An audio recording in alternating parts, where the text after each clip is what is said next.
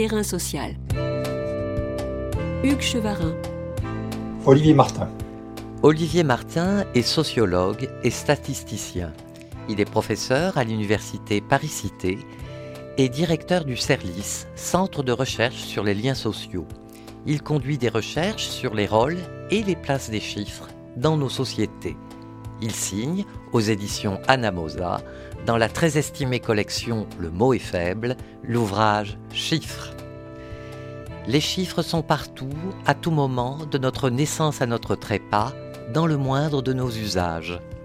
Ils sont tout à la fois historiques, scientifiques, économiques, sociaux et bien sûr politiques.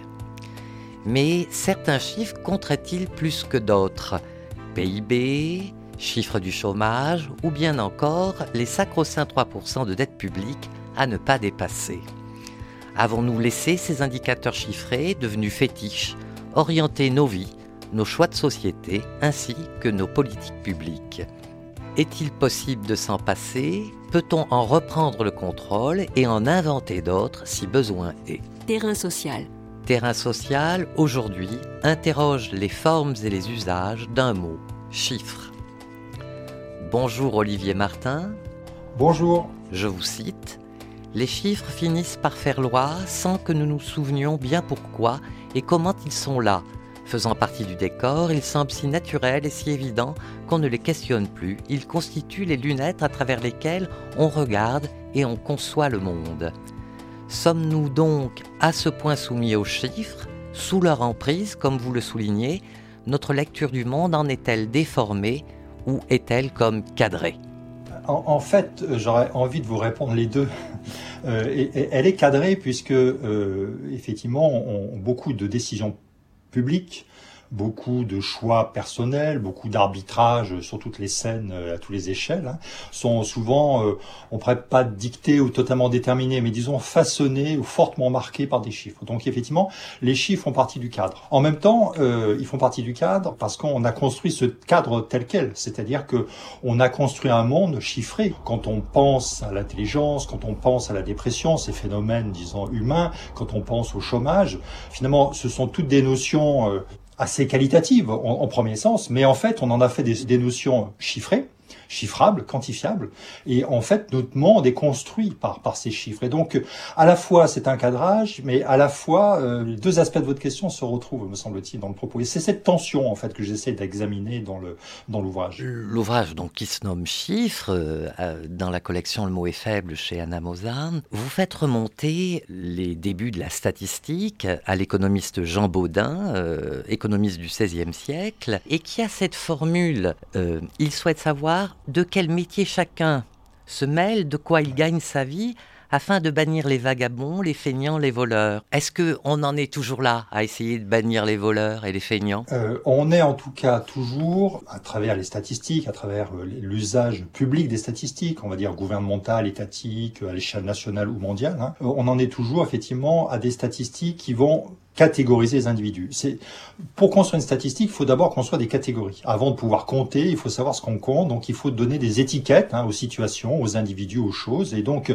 ben, l'étiquette du chômeur, l'étiquette de l'actif, l'étiquette du jeune, du vieux, euh, l'étiquette du cadre supérieur, etc. Donc on construit des étiquettes. Et une grande partie de l'histoire de la statistique, hein, alors effectivement peut être remonter en citant Jean Baudin, mais on peut trouver des racines plus anciennes et puis le mot est un peu plus récent. Enfin, peu importe. C'est évidemment une histoire longue, mais si je referme cette parenthèse sur l'histoire des statistiques, les, statistiques, avant tout, c'est euh, une manière de catégoriser le monde. Et ensuite, une fois qu'on l'a catégorisé, on peut le compter. Tout l'enjeu, vous voyez ici deux enjeux qui surgissent.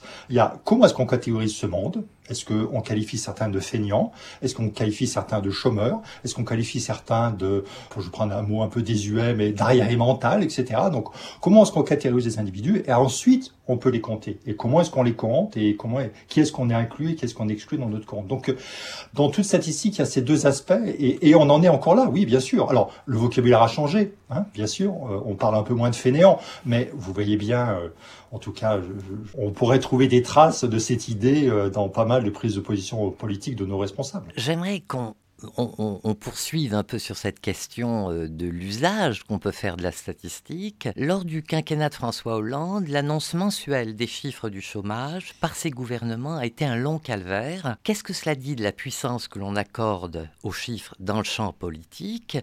Mais aussi de leur utilisation dans la communication politique. La situation que vous évoquez à la fin du quinquennat de, François Hollande est tout à fait symptomatique de quelque chose qui est beaucoup plus général, qui est qu'au fond, le chiffre, ou certains chiffres en tout cas, deviennent l'alpha et l'oméga de la politique publique, de, la politique au sens le plus large du terme. Je vais donner un autre exemple hein, qui me paraît euh, encore, on va dire, plus durable, qui est le nombre de, le nombre de fonctionnaires. Ça fait je ne sais plus combien de quinquennats, on pourrait les compter, je ne sais plus combien de campagnes présidentielles, où en fait les candidats, presque de tous bords, pas tous, mais beaucoup de candidats, hein, y compris euh, au centre-gauche, disent il faut réduire le nombre de fonctionnaires parce que la puissance publique, il faut diminuer le coût de l'État, il faut diminuer la dépense publique. Et ça devient un indicateur, mais on raisonne et on justifie une politique à l'aune d'un seul chiffre. On met ce chiffre sur un pédestal et on se dit, bah, ma politique sera jugée à l'aune de ce chiffre. C'est exactement ce que vous évoquiez à propos de François Hollande. Il avait dit, mon quinquennat sera jugé à l'aune du nombre de chômeurs que je parie de faire baisser. Il avait même eu cette expression un peu malheureuse parce que les statisticiens s'étaient moqués de lui. Je vais inverser la courbe du chômage. Ce qui n'a pas beaucoup de sens d'un point de vue euh, mathématique et statistique, mais peu importe. L'idée était quand même euh, compréhensible. Il avait parié sur le fait qu'il inverserait la courbe du chômage, qui ferait diminuer donc significativement le nombre de chômeurs. Il avait indexé toute sa campagne et son engagement de futurs candidats là-dessus. C'est le cas aussi sur le nombre de fonctionnaires. Beaucoup de candidats disent, ou beaucoup d'hommes de responsabilité, qu'il faut diminuer le nombre de fonctionnaires. Mais quand on affirme cela, qu'est-ce qu'on sous-entend? On sous-entend que on, va changer l'organisation de l'État, on va changer les priorités que l'État se donne. On mettra peut-être un peu moins de moyens sur l'éducation, un peu moins sur la sécurité, ou un peu plus sur la sécurité, un peu moins sur l'hôpital, etc., etc. Donc, en fait, quand on donne ce chiffre, on se focalise sur un chiffre qui, au fond, embarque tout un tas de débats qui sont cachés, complètement cachés. Parce que réduire le nombre de fonctionnaires, c'est pas simplement réduire le nombre de fonctionnaires, c'est réduire l'action de l'État sur un certain nombre de domaines qui serait tout à fait crucial. Et je suis certain que si on posait la question en français, est-ce que vous souhaitez que l'école euh, voit, enfin, il y ait moins d'enseignants, qu'il y ait moins d'hôpitaux, qu'il y ait moins de sécurité, etc. Je suis à peu près certain que tout le monde dirait non. En revanche, est-ce qu'il faut baisser le nombre de fonctionnaires? Oui. Mais cet engagement, je vais réduire le nombre de fonctionnaires, c'est un engagement qui est en fait une sorte de cache-sexe, pardonnez-moi l'expression, de tout un tas de débats qu'on ne veut pas avoir ou que certains ne veulent pas poser. C'est facile de dire je vais diminuer le nombre de fonctionnaires, c'est beaucoup plus difficile de dire où est-ce que je vais faire des économies, est-ce que je vais faire des économies sur l'école, sur l'hôpital, sur la sécurité, sur les routes, sur je ne sais quoi, sur la culture par exemple. Alors il nous faut comprendre comment on accorde autant de crédit à un chiffre Hmm. Comment ça se construit Il y a une longue histoire des chiffres, y compris les statistiques, enfin, au, sens euh, de dénombrement. Hein, avant d'utiliser ce mot statistique, on pourrait parler de recensement ou de dénombrement. C'est très très ancien. C'est bien plus ancien que la révolution scientifique. C'est bien plus ancien que les sociétés médiévales ou de la Renaissance. Ça date au fond. Hein, alors les mots, ce sera certainement délicat à utiliser, mais le chiffrage, l'utilisation de nombres, de quantités, de chiffres, ça date au moins des premières cités-États, donc plusieurs millénaires avant nous. Donc il y a cette longue histoire. Alors pourquoi est-ce qu'on a accordé autant d'importance aux chiffres? Parce que le chiffre, on le voit bien à travers cette évocation de l'histoire que je viens d'avoir, c'est que le chiffre, c'est un outil important du gouvernement. De, la, puissance publique, hein, de l'État, de la nation, du royaume, euh, de, l'empereur ou du roi. C'est un outil important de connaissance de son peuple, de son territoire. C'est une des raisons d'être d'ailleurs hein, des premiers dénombrements, des premiers recensements, c'est de montrer au roi ou à l'empereur hein, ou au prince hein, qu'il est à la tête d'un puissant royaume, d'un royaume riche de milliers d'habitants, de milliers d'hommes, de milliers de chevaux, de milliers de bœufs, etc., etc. Donc c'était une première vocation. La seconde vocation des chiffres, euh, c'est une vocation qui est fiscale. Euh, c'est ben, pour pouvoir calculer de cette manière ou prélever mon impôt, il faut que je sache sur quelle quantité d'hommes ou quelle quantité d'activités économiques, industrielles, commerciales, je vais pouvoir faire peser mes impôts. Et donc, il faut que je dénombre. Et puis, la troisième raison principale de, l'origine très ancienne des chiffres, hein, c'est lever des armées. Pour savoir si on va pouvoir engager une guerre, il faut savoir sur combien d'hommes, euh, sur combien de chars, sur combien de chevaux je vais pouvoir compter. Et donc, il faut dénombrer. Tout ça pour dire que le mot est anachronique, mais les statistiques ou pour utiliser un mot non anachronique, les recensements ou les dénombrements, sont très très anciens. On a donc une certaine l'action publique, la, décision politique, hein, repose en grande partie sur des chiffres. On en a besoin pour, on va dire, gérer le collectif. C'est aussi simple que ça. Mais à quelle période peut-on dire que le chiffre est devenu scientifique? Le chiffre est donc la statistique, on va dire jusqu'au XVIIe, XVIIIe siècle, enfin un moment où le mot se forge et, s'installe dans, les usages. Il est connoté surtout administrativement. Il est assez peu connoté, on va dire, scientifiquement. Bien sûr que c'est un outil de connaissance, mais c'est pas un outil de connaissance scientifique. C'est le XIXe siècle qui va changer les choses, parce que la statistique devient un outil de connaissance scientifique. Des géographes, des sociologues, des anthropologues, des historiens au 19e, 20e siècle utilisent le dénombrement, le chiffre, la statistique, l'enquête statistique pour connaître le monde, pour l'étudier, pour en avoir une connaissance. La statistique devient aussi un outil de connaissance et donc un outil de vérité. C'est pas uniquement un outil de d'administration, c'est aussi un outil de vérité. Et donc, la statistique, elle porte ces deux choses en elle. Et donc, elle a les deux vertus. Elle prétend dire une vérité sur le monde, grâce à l'image qu'on en a hérité du, au moins du 19e siècle, elle prétend fournir des outils pour gérer ce monde, et notamment le gérer politiquement. Et donc, si on croit en ces deux vertus, on ne peut pas échapper à la statistique. Alors, vous venez de parler de vertus, et c'est étonnant, euh, quand on parle de chiffres, euh, ça paraît pas naturel d'évoquer euh, cette notion de vertu. Est-ce que cela veut dire que le chiffre a été porté au nu si je puis dire. Porté au nu, disons que on a certainement, on a mis un peu sur un piédestal le chiffre, le chiffrage, la quantification. L'idée selon laquelle on ne connaît bien les choses que si on chiffre, que si on compte, qu'on ne peut bien maîtriser un problème que si on l'a quantifié, qu'on a une bonne connaissance uniquement si on a chiffré. Toutes ces idées, on en est imprégné par une certaine le discours euh, des, sciences, imprégné par l'image qu'on a de ces sciences, euh, de, la connaissance scientifique. On en a imprégné et surtout beaucoup aujourd'hui dans le contexte contemporain par, on va dire, les sciences de la gestion, les sciences du marketing, les sciences du management qui sont les premières à dire que pour bien connaître, il faut chiffrer. Et, donc on est imprégné de cette culture que le chiffre, c'est l'alpha, l'oméga de la connaissance. Et je, pense que c'est un, raccourci euh, excessif, très très excessif. Alors j'aimerais qu'on revienne à la question de l'action publique et de l'usage des, statistiques. Aujourd'hui, il n'y a pas que les statistiques en termes de chiffres qui interviennent dans l'action publique, il y a aussi la présence des chiffres évaluatifs. C'est une question d'importance parce que ça a euh, mené à une orientation particulière de l'action euh, publique. Au premier regard, on pourrait avoir l'impression que statistiques et chiffres évaluatifs sont la même chose. En fait, c'est deux registres de connaissances et deux registres de, de, rapports au monde assez différents. La statistique, pour dire les choses très vite, elle est censée enregistrer un état de fait à un moment donné, mais sans euh, ambition de mesurer euh, cet état donné de manière très fréquente, tous les mois, tous les six mois, tous les ans, tous les dix ans éventuellement. Mais disons que les recensements, par exemple la population française, jusqu'à une époque récente, c'était uniquement tous les sept ans. Donc la statistique, elle, est là pour enregistrer à un moment donné un état de fait. Les chiffres évaluatifs, il a une vocation radicalement différente. Il est là pour bousculer, pour pousser, pour faire réagir. Si je suis euh, un enseignant qui est mal évalué par ses élèves, ou si je suis un restaurateur qui est mal évalué pour ses clients, ou si je suis un hôpital qui est mal évalué par ses patients, eh bien, c'est pas uniquement un état de fait. Oui, c'est un état de fait, mais c'est c'est aussi un chiffre qui est censé me faire bouger, me faire réagir. Il faut peut-être que je change mon menu, il faut peut-être que je change ma manière d'enseigner, il faut peut-être que je change ma manière de, de, de prendre en charge mes patients. Donc, le chiffre évaluatif, il est là pour dire si c'est bien ou mal, et il est là pour faire réagir l'enquêté, enfin l'enquêté, le, l'évaluer. Vous voyez, c'est une première grande différence avec le chiffre, euh, le chiffre statistique, c'est que le chiffre évaluatif, il est censé faire réagir l'individu, l'acteur. La deuxième différence, c'est que le, chiffre évaluatif, il porte sur finalement des petits groupes, des individus, moi en tant qu'enseignant, ou l'hôpital, qui avec ses personnels euh, essaie de rendre la santé des individus un peu meilleure. D'accord? Donc la statistique, finalement, euh, est, souvent beaucoup plus globale. Bah, une statistique va être régionale, va être départementale, va être nationale ou internationale. Elle va porter sur un grand nombre de personnes. Donc elle n'a pas vocation à, juger individuellement les individus, à, qualifier, euh, disons, normal trop précisément des groupes fins, trop fins, trop petits. Voilà. Le chiffre évaluatif le fait. Et puis la troisième différence, hein, c'est qu'il y a quelque chose qui, relève du bien et du mal. Si j'ai une bonne note, c'est bien. Si j'ai une mauvaise note, c'est mal. Ce que ne dit pas vraiment la statistique. Quand on fait une statistique sur le nombre d'hommes et de femmes en France, on dit pas c'est bien ou c'est pas bien. On peut dire bah la population est plus féminine que masculine, il y a un peu plus d'hommes que de femmes, mais il y a a priori pas trop ou beaucoup moins en tout cas de, de valence euh, ou de valeur euh, morale alors que le chiffre évaluatif, il est moral. Donc vous voyez, la différence entre chiffre évaluatif et statistique, elle est triple. Hein. Il y a une dimension morale, c'est bien, c'est mal. Il y a une dimension beaucoup plus individuelle.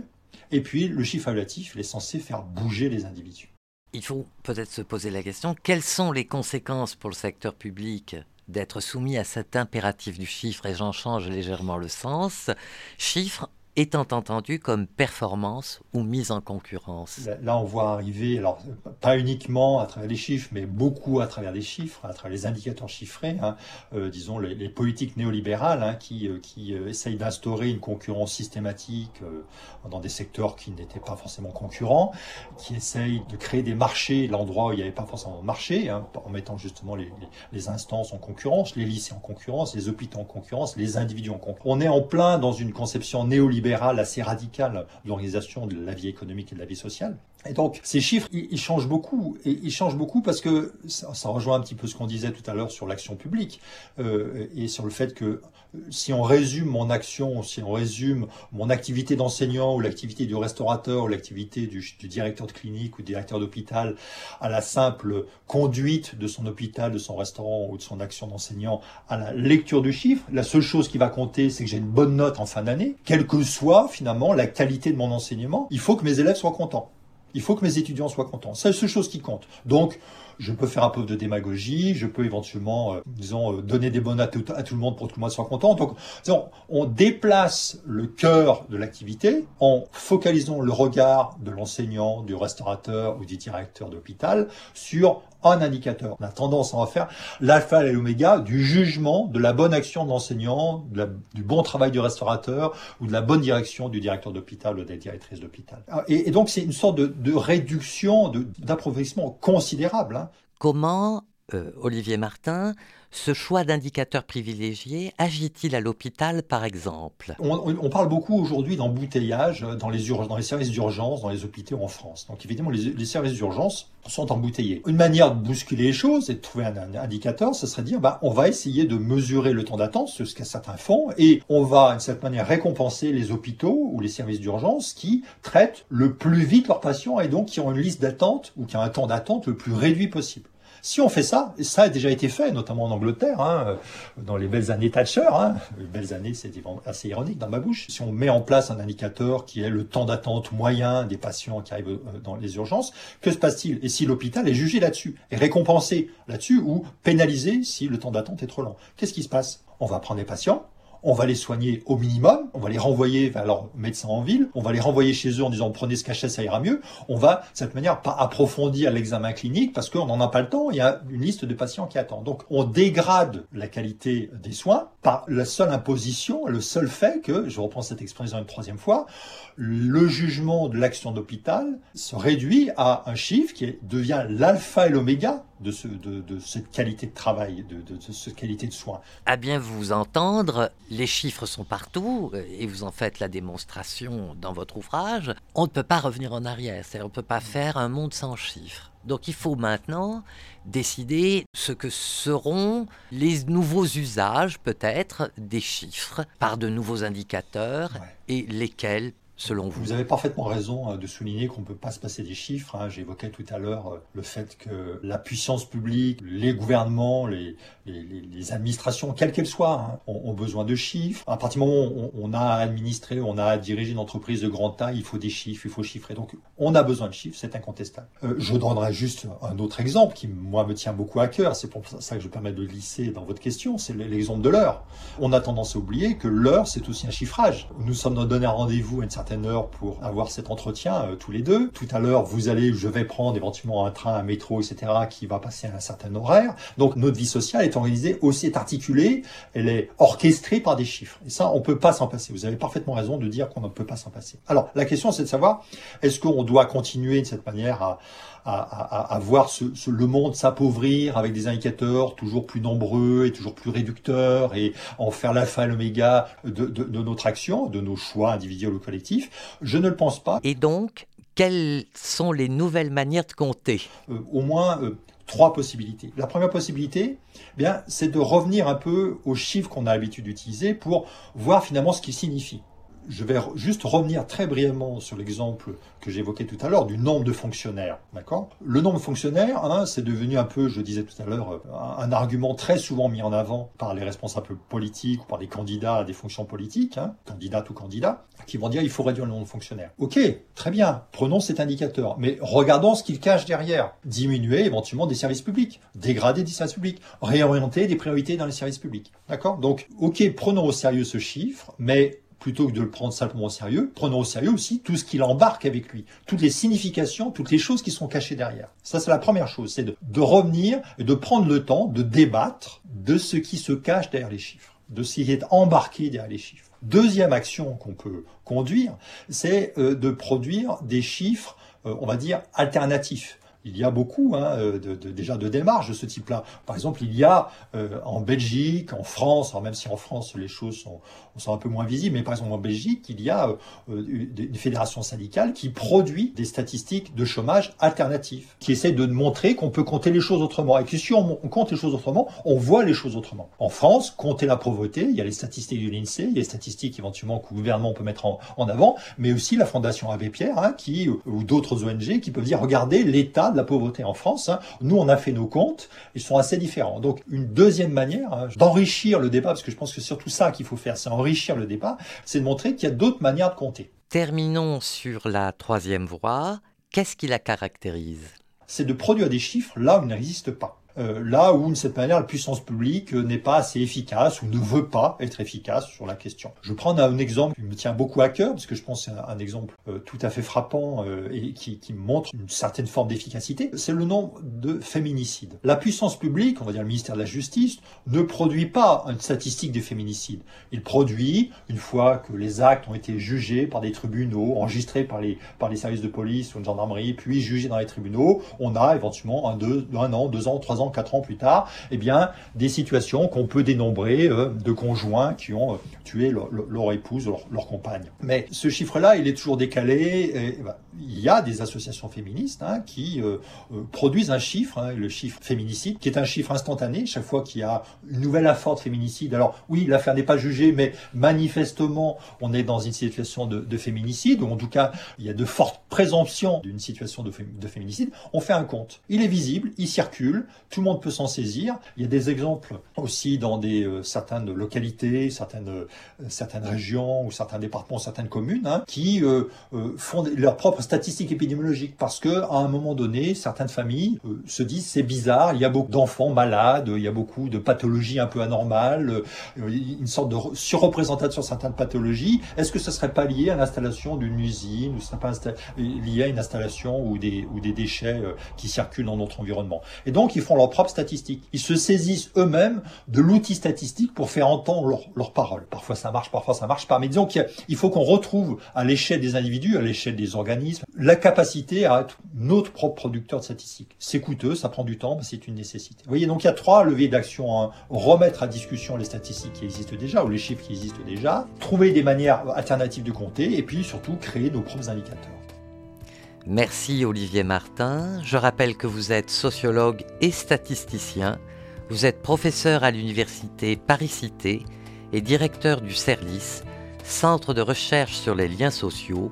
Vous publiez aux éditions Anamosa dans la collection Le mot est faible. Chiffres. Terrain social.